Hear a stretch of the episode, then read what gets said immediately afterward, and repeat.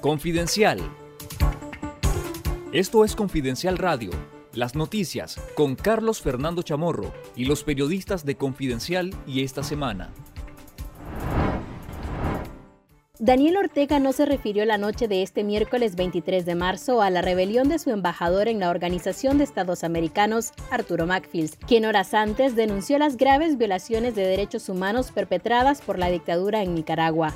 Ortega participó en el 42 aniversario de la Cruzada Nacional de Alfabetización con un discurso de 14 minutos, enfocándose únicamente en el tema educativo, sin mencionar a Maxfield. Después de la intervención de Ortega, Murillo tampoco se refirió a la denuncia y solo dijo que como gobierno han convertido en claridades las oscuranas que les dejaron. Este 23 de marzo, luego de la intervención de Maxfield en una sesión virtual de la OEA, el Ministerio de Relaciones Exteriores de Nicaragua expresó en un comunicado de prensa que Arturo Maxfield ya no era representante de Nicaragua ante el organismo regional, por lo cual ninguna declaración suya tiene validez. La Cancillería señaló que el nuevo representante de Nicaragua ante la OEA es el embajador Francisco Campbell Hooker.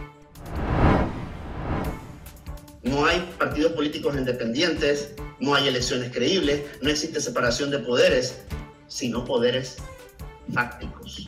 Luego de que la intervención del embajador de Nicaragua ante el Consejo Permanente de la OEA, Arturo Maxfield, sacudiera la política de Nicaragua este 23 de marzo, el aparato de propaganda de la dictadura desplegó una campaña sucia en contra del periodista para desestimar la denuncia del funcionario.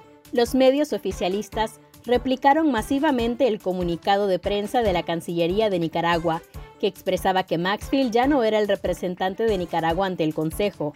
Sin embargo, analistas políticos señalaron a Confidencial que el régimen violentó los procedimientos diplomáticos para asegurar oficialmente que Francisco Campbell Hooker es el representante acreditado ante la OEA. Hasta este lunes 21 de marzo, los medios afines al régimen se referían a Macfields como representante de Nicaragua ante la OEA, cuando reportaron la participación del funcionario en la sesión de este miércoles 23 de marzo. No fue hasta este jueves 24 de marzo que se publicó en el diario La Gaceta su destitución como embajador de Nicaragua en la OEA y el nombramiento oficial de Campbell Hooker. Lea la historia completa en confidencial.com.ni.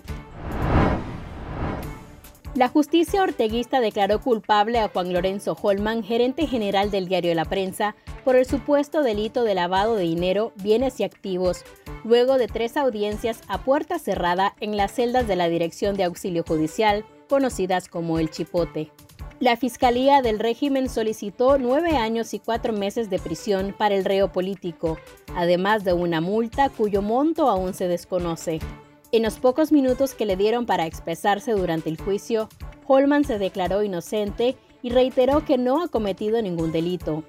Holman fue detenido el 14 de agosto de 2021, un día después que el régimen orteguista allanara las instalaciones del diario La Prensa, medio de comunicación que permanece ocupado por la Policía Nacional desde hace más de siete meses. El economista Harry Chávez fue condenado a 10 años de prisión más una multa superior a 50 mil córdobas por los delitos de menoscabo a la integridad nacional y propaganda de noticias falsas.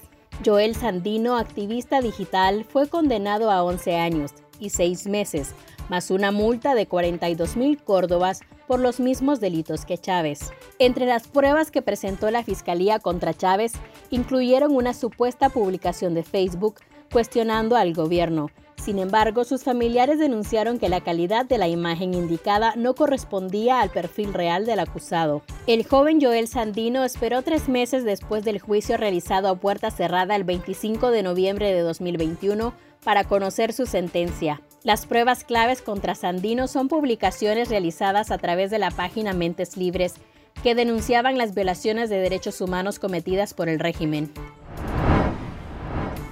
En lo que va de 2022, el Ejército de Nicaragua y la Policía Nacional han incautado la suma de 6.3 millones de dólares a narcotraficantes. Los militares capturan el dinero y los medios en los que se movilizan los narcotraficantes, pero raras veces registran detenidos e informan sobre el destino de los millones de dólares decomisados. Víctor Mesa, exministro del Interior y fundador y director del Centro de Documentación de Honduras, señaló que existe mucha opacidad en Nicaragua en lo referido al manejo sobre los millones de dólares incautados al narcotráfico, y esto puede dar pie a graves problemas de corrupción. Esto fue Confidencial Radio. Escuche nuestros podcasts en Spotify y visítenos en confidencial.com.ni con el mejor periodismo investigativo.